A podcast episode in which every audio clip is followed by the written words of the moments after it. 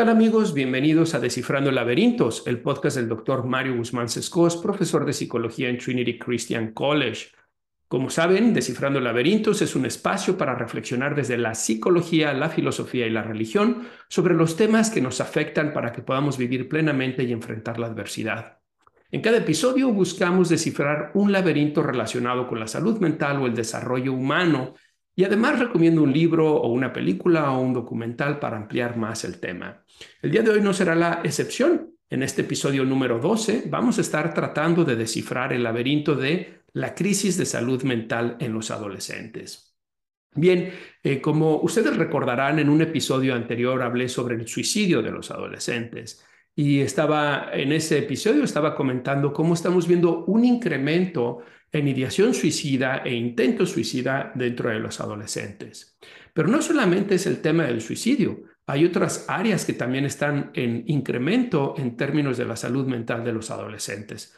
Por ejemplo, una reciente eh, encuesta que fue realizada por el CDC o the Centers for Disease Control and Prevention aquí en Estados Unidos, que es la oficina de gobierno que se encarga de los temas de salud, eh, encontró que eh, hay un 44% de adolescentes experimentando tristeza y desesperanza de manera preocupante. Estos son los números más altos de los que se tenga eh, eh, recolección, de los que se hayan recolectado a lo largo de la historia. Pasamos del 26% de los adolescentes sintiéndose tristes y desesperados o desesperanzados más bien, al 44% de ellos es un número bastante significativo.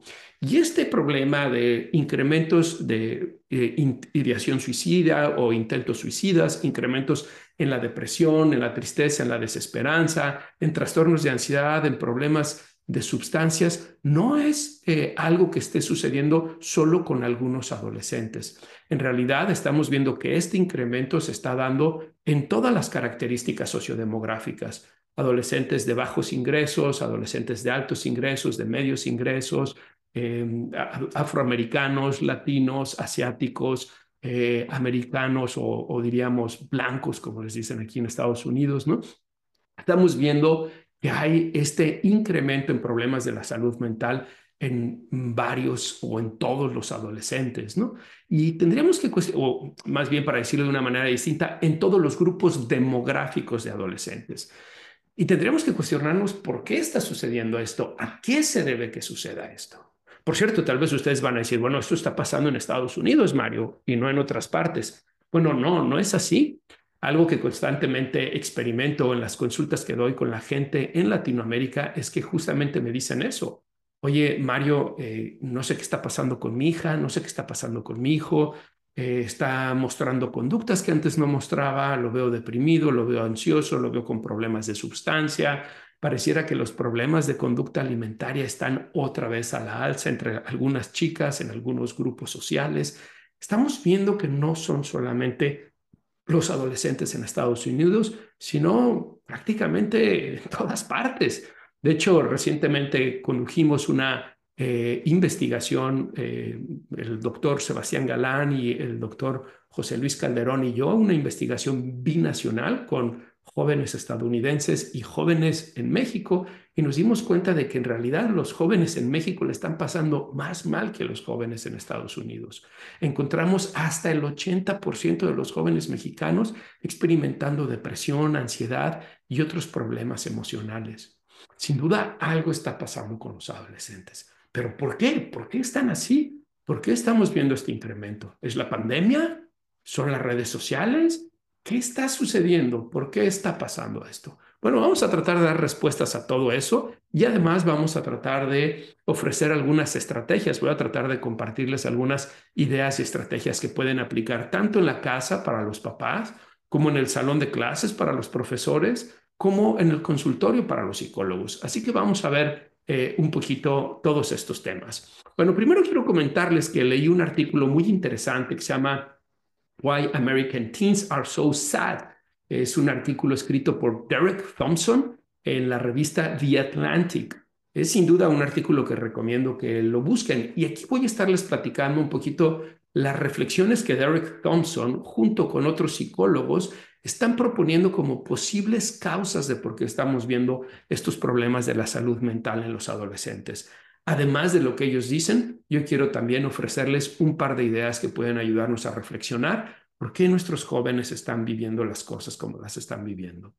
Pero primero tendríamos que decir mm, cuáles no son posibles causas, cuáles son falacias a descartar, como les llama Derek Thompson en su artículo. Bueno, la primera falacia a descartar es que mm, podamos atribuir todo esto a que los adolescentes se comportan mal.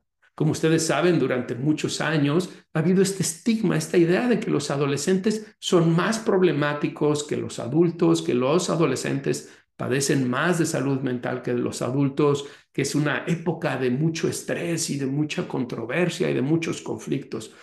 Y en realidad no es así. En realidad la adolescencia es una era de oportunidad, es una etapa en donde los adolescentes están creciendo, se están desarrollando, eh, es el mejor momento para promover el aprendizaje y es una etapa sin duda fascinante. Pero claro, vienen muchos retos y desafíos, no nos vamos a cerrar los ojos ante eso.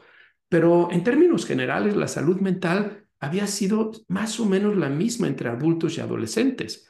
Más o menos el 19% de los adultos padece algún trastorno mental y de los adolescentes el 20%.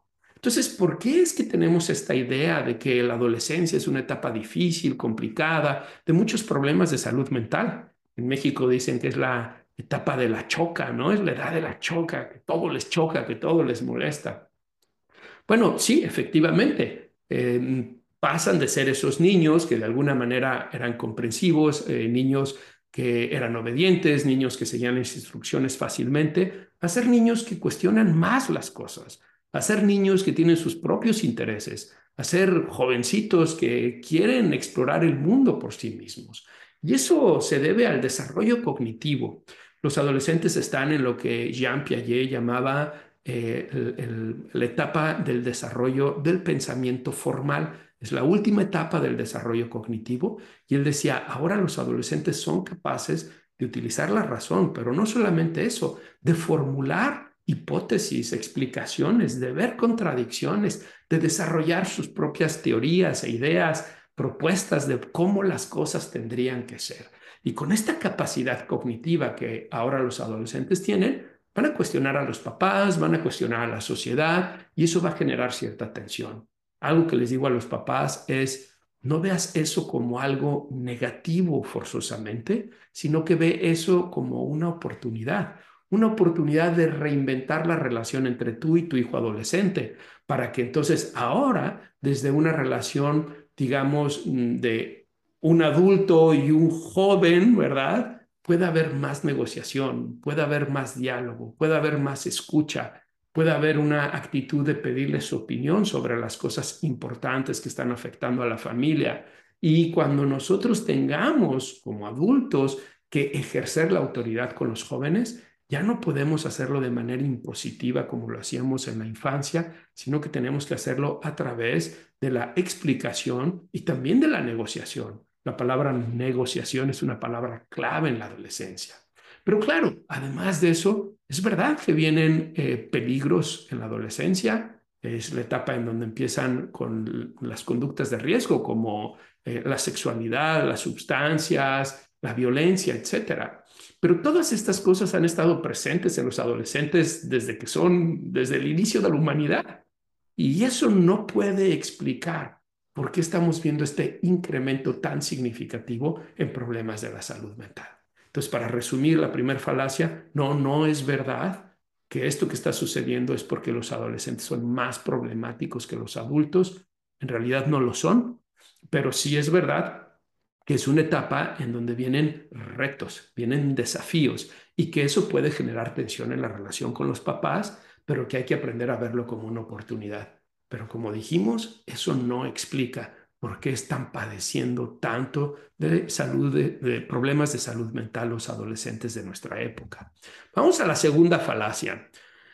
Eh, la segunda falacia es que los adolescentes siempre han estado de mal humor y parece que la tristeza está aumentando solo porque la gente está más dispuesta a hablar de ello. Es decir, siempre han tenido problemas, eh, pero como ahora hay más psicólogos, terapeutas, redes sociales que hablan de este tema, más conciencia de la salud mental, pues es que por eso nos damos cuenta. No, no es así, mm, porque estas son mediciones objetivas en las que se están tratando de verificar estadísticamente cómo era el comportamiento o digamos la respuesta emocional de los adolescentes en distintas etapas, ¿no? Entonces, no es que estemos sabiendo o, que hayan más oportunidades, que sin duda las hay y eso es bueno, pero eso no es la razón por la cual estamos viendo estos números. Y la tercera falacia, me parece que esta es la más eh, controversial, es que la crisis de salud mental de los adolescentes fue causada principalmente por la pandemia y es una reacción exagerada al COVID. ¿Ok? Dice en el artículo Derek Thompson, el aumento de la tristeza adolescente no es una tendencia nueva sino la aceleración y la ampliación de una tendencia que claramente comenzó antes de la pandemia. Esto es algo que le dijo Lawrence Steinberg a Derek Thompson en una entrevista que viene ahí en el artículo que les comento. Eh, Lawrence uh, Steinberg es psicóloga de la Universidad de Temple, em, pero agregó, tampoco debemos ignorar la pandemia. El hecho de que COVID parezca haber empeorado la salud de los adolescentes, la salud mental de los adolescentes, ofrece pistas sobre lo que realmente está impulsando el aumento de la tristeza. A ver, ¿qué quiere decir esto? Uno, ya veíamos una tendencia creciente de problemas de salud mental, más o menos desde el 2009 se ha visto esta tendencia creciente de los adolescentes con el tema de salud mental. Y dos, la pandemia amplificó toda esta situación. Es decir, los problemas de salud mental que estamos viendo en los adolescentes no son causados por la pandemia, sino que la pandemia es, digamos, una variable más que se añade al problema de salud mental de los adolescentes y que ha amplificado este problema de salud mental de los adolescentes. Por lo tanto, tenemos que cuestionarnos entonces, ¿qué lo está causando? ¿Qué pudiera estar detrás de todo esto? Bueno, eh, Derek Thompson en su artículo propone cinco variables. Eh, habla de las redes sociales, eh, la socialización a la baja, eh, el mundo está en estrés y hay más noticias sobre eso. Cuatro, las estrategias parentales modernas. Y cinco, otras razones, dice. Vamos a ver cada una de estas cinco variables para que veamos a qué se refiere con estas variables. Y después les voy a proponer tres más, tres más que quiero agregar yo a la lista. Vamos pues con la primera, con el tema de las redes sociales. ¿Qué está pasando con las redes sociales? ¿Las redes sociales son malas? ¿Los adolescentes deberían de estar fuera de las redes sociales? Bueno, en realidad no son malas, tampoco son buenas. Es el uso que nosotros hacemos de las redes sociales lo que va a tener un resultado positivo o negativo en nuestra salud mental. Sin embargo, algo que necesitamos tener en cuenta es que las redes sociales no son como el veneno para las ratas que es tóxico para todos, ¿no? Que quien, cualquier rata que se coma veneno, pues se va a enfermar y se va a morir, e incluso los, los humanos, ¿no? Cualquier humano que coma veneno de rata le va a hacer daño. La gravedad va a depender de la dosis que haya tomado de ese veneno, pero a todos nos va a hacer daño. No funcionan así las redes sociales. En realidad funcionan más bien como el alcohol. Eh, como ustedes saben, el alcohol es una sustancia levemente adictiva que puede mejorar las situaciones sociales, pero que también puede generar dependencia y depresión en unas personas que lo usan, en una minería de quienes lo usan. Es decir, el alcohol a la mayoría de las personas lo van a saber tomar de manera apropiada, lo van a consumir en momentos y en cantidades que son adecuadas, e incluso les puede ayudar al tema de la socialización, a relajarse, a estar más comunicativos con las demás personas y punto. Pero hay una minoría de personas que van a tomar alcohol y se van a hacer adictos al alcohol, van a abusar del alcohol y el alcohol se va a convertir en un problema para su salud física y mental. Lo mismo está pasando con las redes sociales. Fíjense lo que Instagram eh, reportó. Eh, un tercio de las adolescentes dijeron que Instagram las hizo sentir peor, a pesar de que estas niñas se sienten incapaces de evitar iniciar sesión. Es decir, no son todos los adolescentes que se van a sentir mal por el uso de las redes sociales, pero hay un número de adolescentes que se sienten mal por el uso de las redes sociales y que les cuesta mucho trabajo dejar de usarlas. porque algunos de ustedes dirían, bueno, pues muerto el perro, acabada la rabia, ¿no? Que quiten el Instagram, que quiten el TikTok, que quiten el Facebook de su teléfono y ya. Bueno, es que no es tan fácil. Incluso nosotros como adultos, si tú eres como yo, tal vez has experimentado esa dificultad de poner límites a tu consumo de redes sociales. Para los adolescentes es especialmente más difícil porque la zona del cerebro que se llama corteza prefrontal, que es la que se encarga de controlar los impulsos, del pensamiento racional, etcétera, es una zona que está todavía en desarrollo. Y las redes sociales representan gratificación inmediata. Hay algunos estudios que reportan que las personas experimentan altos niveles de dopamina cuando están en las redes sociales, pero también de cortisol, que es la hormona del estrés. Y si tienes esta zona del cerebro que no está del todo desarrollada, va a ser muy difícil para ti autocontrolarte y decidir cuándo dejarla, cuándo utilizarla de manera apropiada. Entonces, si las redes sociales se asocian con problemas de salud mental, tenemos más y más investigación de gente hablando de ansiedad, de depresión, de sentir tristeza y desesperanza por el uso de las redes sociales. Pero como lo, decía, no es como el veneno de las ratas, que a todos les hace daño, más bien es como el alcohol, que a algunos les hace daño. Entonces, ahí va la primera pista, la primera variable que Derek Thompson nos habla en su artículo. La segunda es la socialización a la baja. Algo de lo que él está comentando ahí es que eh, la pandemia y las redes sociales juntas vinieron a generar un ambiente muy eh, adverso y negativo para la socialización de los jóvenes. Es decir, ahora los jóvenes pasan mucho tiempo en las pantallas y poco tiempo en la interacción cara a cara. Eh, y con la pandemia, al cerrar las escuelas, lo que sucedió es que estos jóvenes todavía socializaron menos. Ya venía a la baja la socialización, porque en promedio los jóvenes están utilizando ocho horas diarias el celular, las pantallas, con fines recreativos, con fines de distracción, no necesariamente con fines laborales. Y eso es lo que está sucediendo es que a más pantalla, menos convivencia, menos interacción cara a cara con otras personas. Entonces, ¿qué es lo que sucedió con la pandemia? Que además cerraron las escuelas y eso, eso provocó, suscitó que esa socialización se, eh, se disminuyera aún más. Y aquí hay dos cosas que son muy importantes. La tecnología, si bien tiene muchos beneficios y podemos ver a los chicos cómo juegan videojuegos en línea y cómo interactúan a través de eso, o cómo se comunican por mensajes de texto, se mandan videos, o cómo suben historias a sus Instagrams, a su TikTok, y hay una conexión, una forma de contactar con otros adolescentes, y que sin duda eso es positivo, también tenemos que decir que está limitado a muchas cosas. La interacción digital no te ofrece lo que la interacción cara a cara sí te ofrece. Y es que la interacción cara a cara hace que todos tus sentidos estén activados en esa interacción. No solamente la vista y el oído, como suele ser en las redes sociales, sino también el olfato, el tacto. Y ustedes van a decir, ¿eso qué tiene que ver, Mario? Bueno, somos animales, somos animales que tenemos estos cinco sentidos, claro, animales racionales, pero estos cinco sentidos están constantemente recibiendo información del medio ambiente y están generando en nosotros respuestas. Y no somos conscientes de qué importante es el olfato en la relación con otras personas. Se habla mucho de las feromonas, por ejemplo, cuando hablamos de relaciones románticas. Pero no solamente somos capaces de identificar ferormonas que mandan mensajes románticos, atractivos, de reproducción, también somos capaces de percibir otros mensajes como son la hormona del cortisol, como es la adrenalina. También estamos viendo a las personas en su lenguaje corporal. Nosotros tenemos que aprender a ubicarnos en un espacio físico con las demás personas y todo eso es importantísimo en la relación con el otro.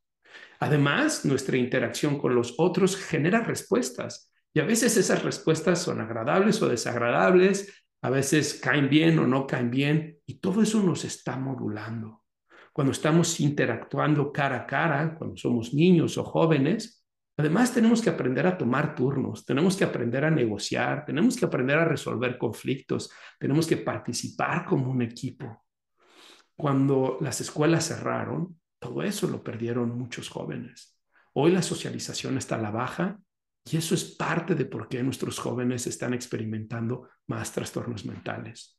Hay investigación que señala que las personas que experimentan aislamiento social tienen menor expectativa de vida, mayor probabilidad de desarrollar enfermedades como el cáncer, mayor probabilidad de desarrollar enfermedades como depresión y ansiedad, y por supuesto a tratar de cometer suicidio.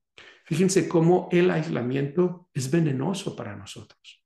Reduce la expectativa de vida, genera enfermedades médicas, genera enfermedades mentales. Muchos jóvenes están experimentando aislamiento como antes no lo habían experimentado. La tercera razón por la cual Derek Thompson dice que esto pudiera estar pasando es que el mundo está en estrés y hay más noticias sobre esto. Bueno, si ustedes se ponen a pensar, si prenden la televisión y si prenden las noticias, van a ver que hay guerra en Ucrania y Francia, que Israel e Irán están constantemente amenazándose, generando ataques, Palestina e Israel también. Van a ver que en México la ola de violencia es la peor en toda la historia moderna de México, que los secuestros, los asaltos, eh, las extorsiones han ido a la alza, que la corrupción está a la alza. Si ven las noticias en Estados Unidos, van a ver el tema de, los riots, ¿verdad? De estos, eh, los desmanes públicos que se estuvieron haciendo. Eh, y pareciera que en todas partes Pareciera que en todas partes que el mundo está en una situación de estrés. Además tenemos el COVID y el, el monkeypox y todas estas cosas que están constantemente diciéndonos el cambio climático y los adolescentes están consumiendo toda esta información, una información negativa que les llega por las noticias, les llega por las redes sociales, les llega en la escuela por sus profesores, les llega en las conversaciones con sus amigos los adolescentes están teniendo una perspectiva de que el mundo es un lugar muy difícil, un lugar cruel, un lugar en donde lo que está sucediendo día a día es eh, eh, desastre, es eh, dolor, es sufrimiento. Sin embargo, hay que ser cautos aquí, porque una cosa es que constantemente estemos recibiendo esa información y otra cosa es que realmente estemos en una situación tan mal como a veces podemos creer. Nadie puede negar lo devastador que ha sido la guerra de Ucrania con Rusia, ni lo devastador que ha sido lo del COVID, lo del monkeypox, la, la crisis económica, la corrupción en Latinoamérica, la violencia en México. Nadie puede negarlo. Pero fíjense cómo el estar recibiendo esta información constante nos lleva a estar en un estado constante de alerta también y estar tomando eh, decisiones o reacciones de pánico Recuerdo cuando empezó la guerra de Ucrania que algunas personas me preguntaban, ¿debería de ir y abastecerme y comprar comida extra porque todos están diciendo que va a haber una hambruna mundial? Bueno, sin duda ha afectado, han subido los precios, la vida está muy cara, pero no ha habido hambruna mundial. Sobre todo los que vivimos en el hemisferio occidental, hemos sido afortunados de que seguimos teniendo prácticamente todo, más caro, pero lo seguimos teniendo. Es como cuando empezó el COVID, ¿se acuerdan? Que la gente fue y se abasteció de papel del baño, ¿no? Y llenaron sus casas de papel del baño porque decían que iba a haber una crisis y que ya no iba a haber papel del baño. Yo decía, ¿tiene síntomas digestivos el COVID también? La gente va a usar más papel del baño porque están enfermas de COVID. Entonces, estas situaciones, esta constante información que estamos recibiendo de los medios de comunicación, pues pone en un estado de alerta y nos lleva también a tomar decisiones radicales, decisiones de pánico. Em, sin embargo, teniendo en cuenta que es verdad que hay situaciones delicadas y que hay situaciones que necesitan resolverse y que son potencialmente eh, eh, peligrosas para la estabilidad internacional, etcétera, también es necesario tener en cuenta de que nunca antes habíamos estado en una etapa tan favorable como la que estamos ahora. Nunca antes la expectativa de vida había sido de 78 años, ahora lo es. Nunca antes había habido tan poca gente en situación de pobreza. Siguen siendo muchísimos, no me malinterpreten, siguen siendo muchísimos pero en los últimos 50 años, la cantidad de gente que salió de la pobreza y que entró a, a la clase media es enorme a nivel mundial. Nunca antes habíamos tenido el avance tecnológico y científico que hoy tenemos. Nunca antes habíamos tenido el avance médico que hoy tenemos. Nunca antes habíamos tenido tanto acceso a oportunidades en la vida como hoy lo tenemos. En realidad, este mensaje que los medios de comunicación nos están enviando constantemente es parcial, está sesgado. Son noticias justo porque son situaciones que no suceden todo el tiempo. Si fueran situaciones que suceden todo el tiempo, ya no serían noticias. Pero los adolescentes, al estar bombardeados de esta narrativa negativa, de estos mensajes pesimistas, termina afectando su estado de ánimo. La cuarta razón por la que Derek eh, Thompson dice que los adolescentes pudieran estar experimentando problemas de salud mental eh, refiere a las estrategias parentales modernas. Habla de cómo los papás están en una actitud de alta competitividad, quieren que sus hijos sean los mejores. Esto es especialmente para los hijos de clases altas, ¿no? Que los papás los tienen en clases extraescolares, los ponen en clases de alto rendimiento, ya sea de actividades físicas o actividades intelectuales. Aquí en Estados Unidos existe una obsesiva presión por tener extraordinarias notas, tener extraordinarias actividades extraescolares para poder entrar a las universidades elite del país, ¿no? Y yo les digo, ¿a costa de qué? ¿No?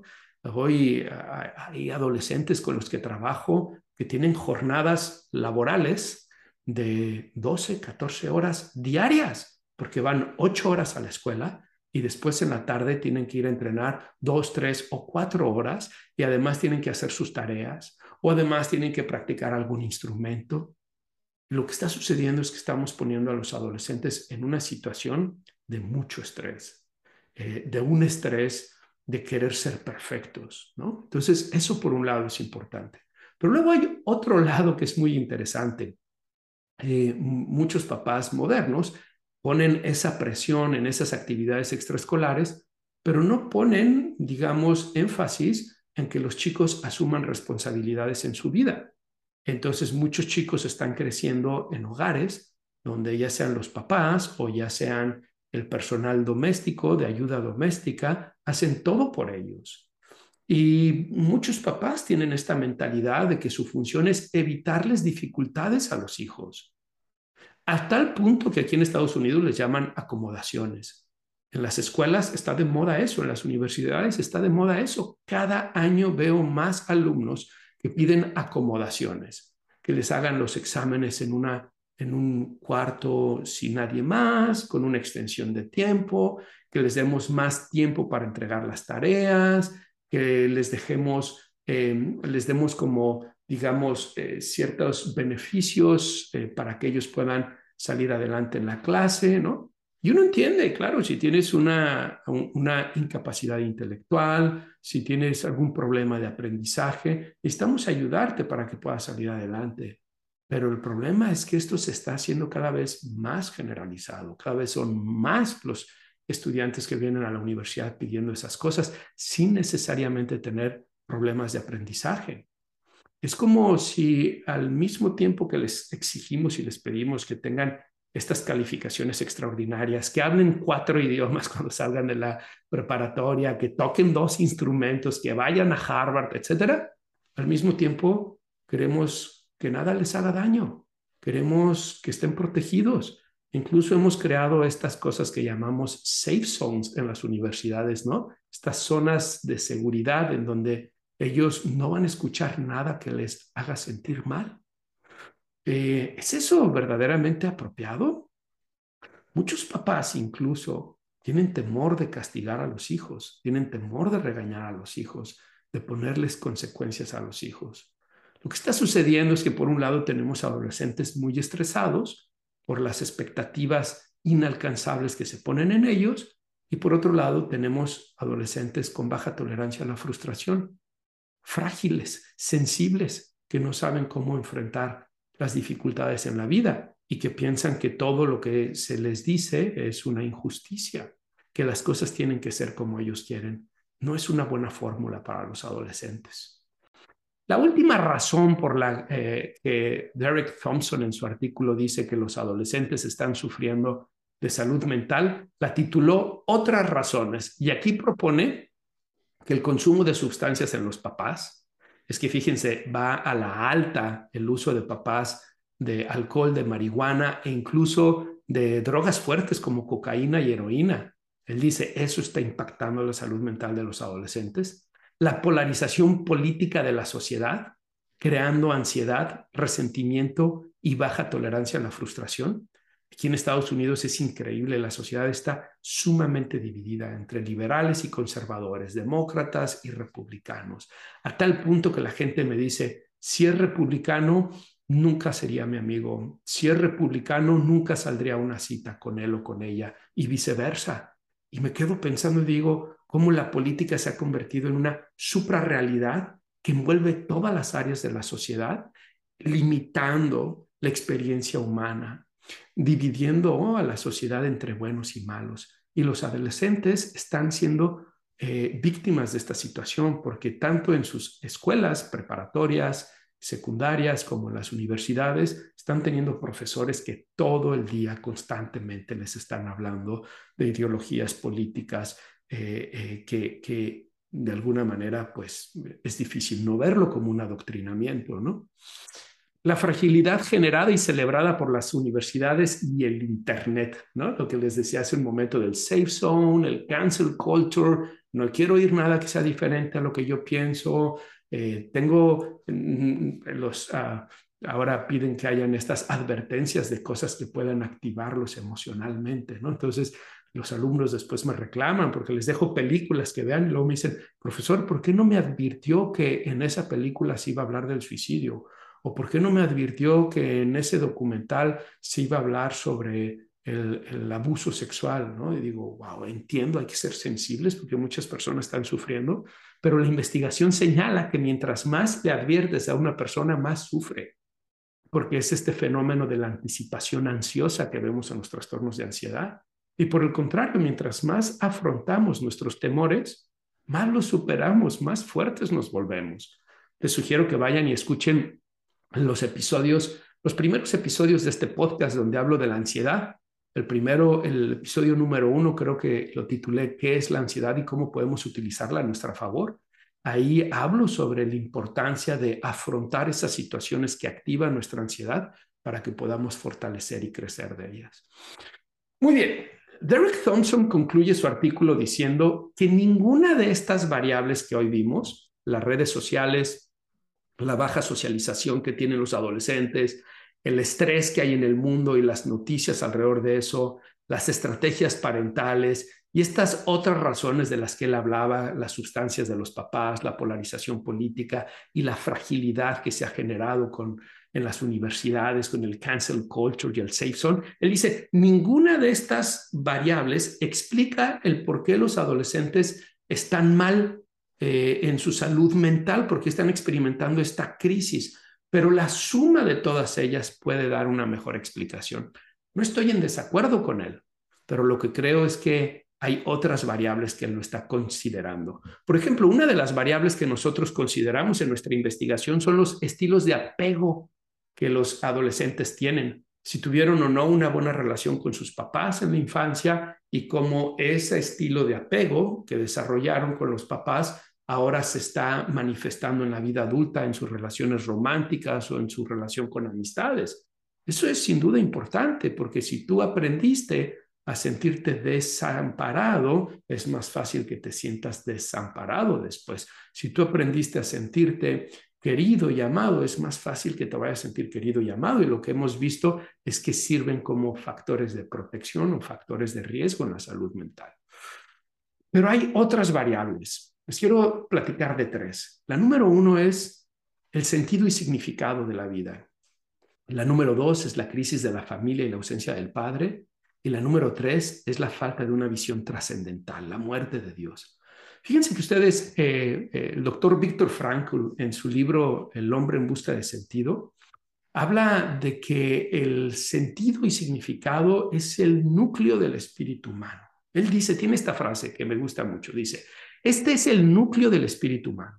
si podemos encontrar algo por lo que vivir, si podemos encontrar algún significado para poner en el centro de nuestras vidas, incluso el peor tipo de sufrimiento se vuelve soportable. Muchos de nuestros adolescentes están creciendo sin un sentido y propósito en la vida, sin sentido y significado.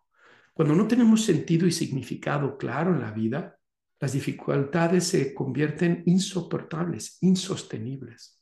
Pero cuando tenemos sentido y significado en la vida, las dificultades se vuelven llevaderas, se vuelven incluso oportunidades para crecer de ellas. Víctor Frankl decía que hay tres fuentes de sentido en la vida. Número uno es el amor, amar a otras personas. Cuando uno se dedica a otras personas, a buscar que las otras personas estén bien, eso es una fuente de sentido. Número dos, el trabajo decía la importancia de que el ser humano vea que es capaz, competente, útil. Y no se refería a tener trabajos bien remunerados o prestigiosos versus trabajos no bien remunerados o prestigiosos. Se refería a tener trabajos que le ayuden a uno a superarse, que le ayuden a uno a darse cuenta, soy bueno, no solamente en lo que hago, sino que yo busco mejorarme. Él en su libro habla, por ejemplo, cómo en los campos de concentración habían dos tipos de trabajo. Un trabajo que no tenía ningún sentido y se convertía en una verdadera tortura, porque los eh, soldados nazis ponían a los judíos a cavar hoyos en la tierra muy profundos y a llevar la tierra de un lado a otro lado del campo de concentración. Y una vez que terminaban, ahora tenían que traer la tierra y tapar esos hoyos. Entonces, él decía cómo ese tipo de trabajo en realidad se convertía en una tortura porque no tenía ningún impacto. Era solamente eh, eh, un, trabajo eh, que buscaba, digamos, esta, esta forma de abuso, de maltrato sobre la persona, pero no tenía ningún impacto hacia los demás.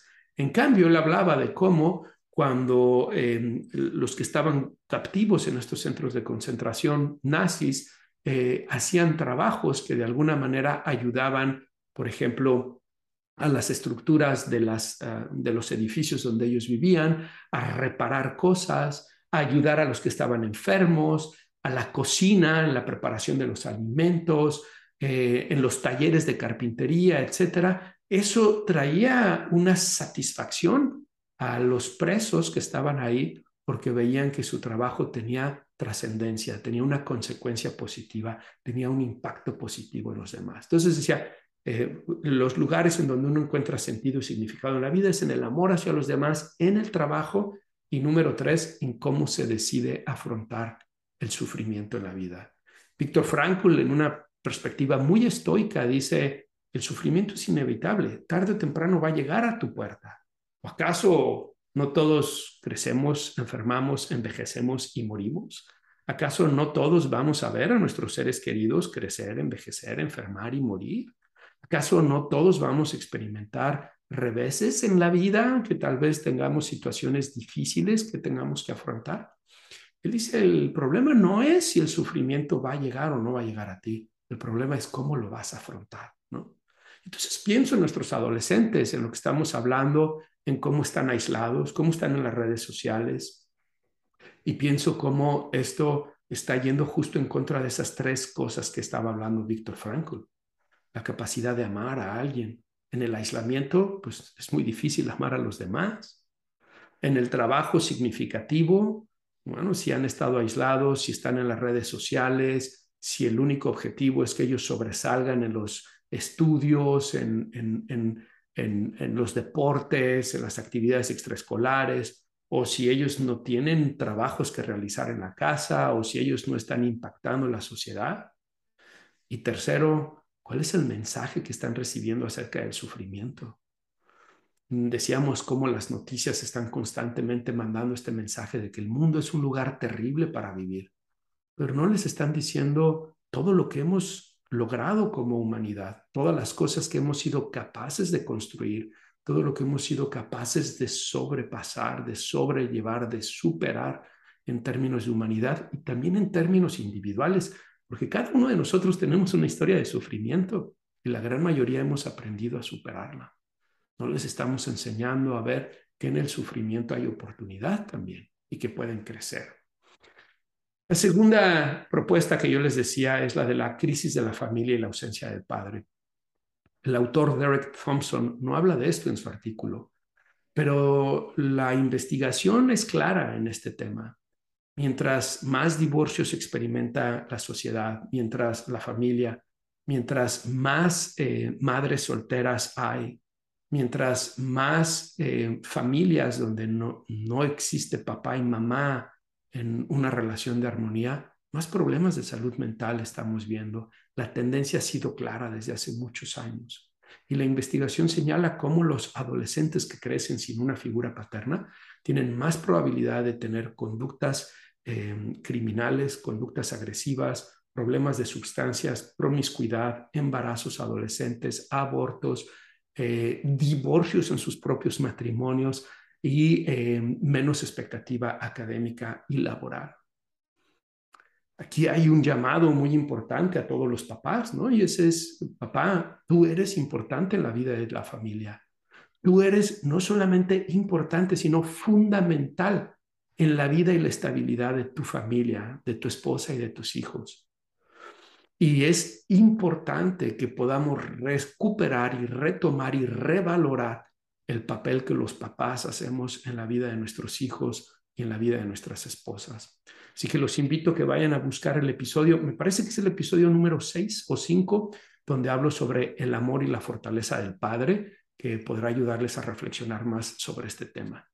Y finalmente, yo también creo que una de las razones por las cuales la salud mental de los adolescentes está eh, teniendo esta crisis tiene que ver con la falta de una visión trascendental.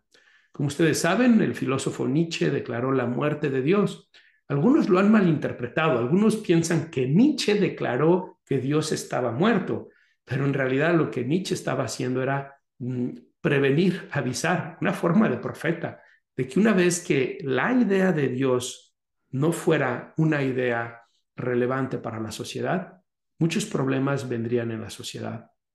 Y él lo describe en distintos de sus libros, habla de esta situación y podemos ver cómo justamente en el siglo XX, eh, una vez que viene, surge toda esta idea de que el ser humano puede vivir sin Dios, em, vemos las peores atrocidades. Vemos el nazismo, vemos el comunismo, vemos los campos de concentración, vemos los genocidios en, en, África, vemos situaciones verdaderamente radicales y dramáticas. ¿Por qué este concepto es tan importante? ¿Por qué el concepto de la trascendencia de la existencia de Dios es tan importante para la sociedad y para el individuo? Desde una perspectiva psicológica, el concepto de Dios, la idea de Dios, funciona como un arquetipo de todo aquello que es bueno, de todo aquello que es posible, de todo aquello a lo que uno debería de aspirar. Sin la idea de Dios, el ser humano se queda sin ese arquetipo, se queda sin un valor trascendental que le permita ver que su existencia tiene sentido, que el sufrimiento que vivimos tiene sentido y que la superación de ese, de ese sufrimiento y que vivir una vida con propósito es importante.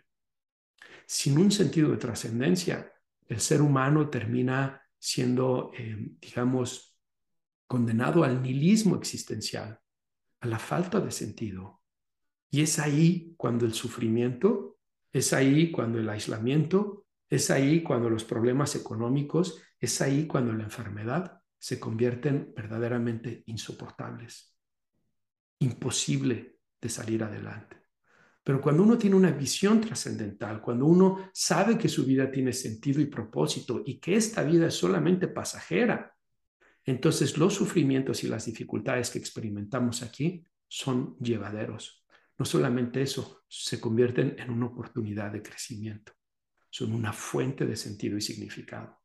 Muy bien, entonces vamos, vamos a, a concluir las razones por las cuales los jóvenes, los adolescentes están teniendo problemas de salud mental, según Derek Thompson en su artículo Why American Teens Are So Sad y según su servidor, Mario Guzmán, con las ideas que yo agrego. Número uno, el uso de las redes sociales. Número dos, la baja socialización. Número tres, el estrés que vive el mundo y las noticias negativas que nos bombardean. Número cuatro, las estrategias parentales modernas. Número cinco, las otras razones que decía Derek Thompson, como los problemas de sustancias de los papás, la polarización política y esta cancel culture y safe zone que han creado las universidades y el Internet. Y yo les eh, comentaba y les decía que también tenemos que incluir la falta de sentido y significado en la vida que nuestros adolescentes están experimentando, la crisis de la familia y la ausencia de la figura paterna en el desarrollo de los hijos, y finalmente la falta de una visión trascendental, eh, la muerte de Dios, y cómo con esa supuesta muerte de Dios, con esa falta de trascendencia eh, en la vida, pues lo que nos queda es el nihilismo existencial y por lo tanto el sufrimiento se convierte en algo intolerable, insoportable, algo que uno no puede eh, sobreponerse de ello, ¿no? Muy bien, ¿qué podemos hacer? ¿Cómo podemos ayudarles a nuestros adolescentes? ¿Qué estrategias podemos implementar? Número uno, desarrollar una estrategia parental autoritativa. Es decir, papá y mamá, ustedes tienen que salir de estas expectativas y metas inalcanzables con sus hijos, de que tienen que ser el poster boy, de que tienen que hacer todo perfecto, de que tienen que ir a la mejor universidad, de que tienen que, ¿no? Y ver realmente sus talentos, promover sus talentos, ayudarles en sus talentos, pero también entendiendo que la socialización, el descanso, la creatividad son elementos importantes. Pero además de eso, es importante que ustedes desarrollen este estilo parental autoritativo, donde ustedes tengan reglas con consecuencias positivas y negativas y un vínculo, un vínculo afectivo, amoroso en su relación con sus hijos, que es resultado de la convivencia con ellos. Quiero invitarlos a que vean eh, o escuchen el episodio número 4, en donde justamente hablo de eh, los estilos parentales y los resultados que tienen en la salud mental. Número dos, Tener metas alcanzables y no inalcanzables en el desempeño de los hijos. Lo más importante no es la universidad o trabajo que tengan, sino el desarrollo de una vida virtuosa, papás. Sí, queremos que salgan adelante en la vida, pero sobre todo queremos que sean seres humanos virtuosos, seres humanos que independientemente del éxito o el fracaso, de eh, las dificultades en la vida o lo llevadero en la vida, que ellos sepan que ellos y todos tenemos una dignidad extraordinaria y que entonces se conduzcan en base a eso. Número tres, la conformación de acuerdos en el uso de las pantallas, la actividad social, la actividad física y el dormir. Muchos papás les dan el celular a los hijos y se los dan a manos libres, se los dan sin eh, eh, controles parentales, se los dan sin acuerdos, se los dan sin un contrato de cómo usarlo. Y eso está haciendo que muchos adolescentes tengan contacto con contenido verdaderamente pernicioso, negativo, patológico en Internet. Contenido sexual inapropiado, contenido violento inapropiado, em, em, mensajes que son basados en mentiras y en engaños y terminan influyendo a lo que sucede en nuestros hijos. Así que necesitan poner controles parentales y tener un contrato. Cuándo, cómo y a qué hora se utilizan los teléfonos, las computadoras, etcétera. Y además, donde se incluya que necesita haber actividad social, actividad física y una buena, una buena higiene del sueño. Sus hijos necesitan estar durmiendo entre 8 y 10 horas diarias. Eh, número cuatro, fortalecer el vínculo padres e hijos trabajando en la afirmación, el amor y la disciplina. Papás necesitan trabajar, em, sobre todo hace un momento hacía este énfasis en la presencia de la figura del padre, ¿no? Que papá manda estos mensajes de afirmación, de amor y disciplina, de que para papá sus hijos son importantes y lo demuestra en su involucramiento en las actividades de los hijos, también con sus palabras, con sus acciones amorosas, pero también con la disciplina y las consecuencias que pone. Les recomiendo el episodio número 5, donde van a poder conocer más acerca de esto. Y finalmente, trabajar en el sentido y propósito de la vida, promoviendo una visión trascendental de la existencia. Es momento de recuperar esa visión trascendental, de cuestionarnos si realmente esta visión materialista en donde se nos dice que no existe nada después de esta vida, si realmente eso es o no de beneficio para nuestros jóvenes. Es momento de cuestionarnos si esta búsqueda incesante de bienes materiales, de reconocimiento social, de, logros académicos, laborales, si cubre realmente la necesidad emocional que estamos buscando cubrir, si realmente trae la satisfacción profunda, espiritual, a la que el ser humano está llamado, o si es que necesitamos algo más, algo diferente. Tal vez es momento de recuperar esa visión trascendental de la vida, de darnos cuenta de que Dios no está muerto, de que somos nosotros los que nos hemos muerto hacia Él, pero no es que Él esté muerto, y que por lo tanto somos nosotros los que tenemos que revivirnos hacia Él, que tal vez eh, tener eh, este vínculo y relación eh, no solamente como concepto, sino como realidad, a Dios, tenerlo no solamente como concepto, sino como una realidad que es eje central, eje rector en nuestra vida, puede ayudarnos a salir de la crisis de salud mental en la que los adolescentes están metidos y también los adultos, por cierto. Muy bien, hasta aquí, vámonos pues al el libro o documental que les voy a recomendar el día de hoy. Y en realidad, hoy les voy, les tengo tres recomendaciones, a ver qué les parece. La primera es mi libro y mi seminario, La transformación del adolescente. Ahí van a encontrar de la A a la Z de la adolescencia, desde los cambios biológicos, sociales, psicológicos, las conductas de riesgo, los trastornos mentales, los tratamientos basados en evidencia y cómo promover un desarrollo positivo en los adolescentes. La segunda es un libro que se llama The Age of Opportunity, que es un libro escrito por Lawrence Steinberg, que es uno de los entrevistados en el artículo de Derek Thompson. Es un muy buen libro, yo lo leí hace varios años y me gustó mucho. Y el tercero es el libro de Víctor Frankl, del cual les hablé con anterioridad, El hombre en busca de sentido. Creo que es uno de los libros más importantes que he leído. Em, no soy, mm, no practico, em, no puedo decir que soy alguien adscrito a la escuela psicoterapéutica de Víctor Frankl, aunque reconozco muchas cosas muy valiosas de esa escuela. Pero este libro no es solo de su escuela psicoterapéutica, ese es de hecho el último capítulo. La primera parte del libro, y que es como el 80% del contenido, es su experiencia autobiográfica de haber estado en el campo de concentración, donde mataron a todos sus familiares menos a él. Y de que a pesar de haber vivido ese infierno, él pudo salir fortalecido de ahí, con mayor sentido y propósito en la vida, y convertirse en uno de los psicólogos más importantes del siglo XX. Así que les invito ampliamente a que lean ese libro, es verdaderamente extraordinario. Por último, vámonos a los comentarios de las personas que me los han dejado en Spotify. Como ustedes saben, este, este podcast se puede escuchar en Spotify, en, Apple eh, Podcast o iTunes, en, Amazon Music, en Google Podcast, en YouTube. Em, y las personas que me dejan sus comentarios en YouTube, trato de contestarles directamente desde ahí. Para quienes lo hacen desde Spotify, entonces trato de contestarles aquí a través de este programa. Elena Santa Cruz nos dice, excelente, gracias por todos sus importantes consejos. Ahora aplicarlos. De acuerdo, Elena, que no se quede solamente en algo que estamos escuchando, sino que sea también una invitación a tratar de llevarlo a cabo, de tratar de implementarlo. Y los recomiendo, no pongan metas muy ambiciosas. Cuando ustedes estén escuchando estos programas y hayan cosas que hagan clic y que ustedes quieren hacer cambios, no sean muy ambiciosos, empiecen con metas pequeñas pero alcanzables. Eso va a permitir que ustedes se sientan motivados por una segunda meta y luego una tercera meta y luego una cuarta meta. Evelyn, siempre es un placer escucharlo. Bendiciones. Pues muchas gracias, Evelyn. Lo mismo para ti. Y Talina García, felicidades, Mario. Me encantó el episodio.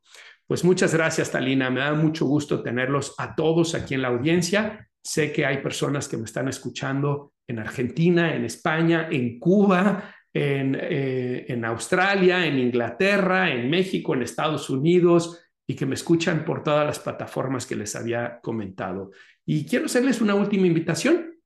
Si tú aún no te suscribes a este podcast, suscríbete, sea cual sea la plataforma que estás utilizando, para que te lleguen notificaciones de cada episodio que voy publicando y no te pierdas ninguno. También quiero invitarte a que nos des una calificación de cinco estrellas, que lo compartas con tus seres queridos, con tus pacientes, con tus amistades, para que más personas se vean beneficiados de este contenido Y si no estás viendo en YouTube, suscríbete a mi canal, dale like a este video, deja tu comentario y con mucho gusto voy a responderte por ahí. Les mando a todos un fuerte abrazo y nos vemos en el próximo episodio de Descifrando Laberintos. estén muy bien.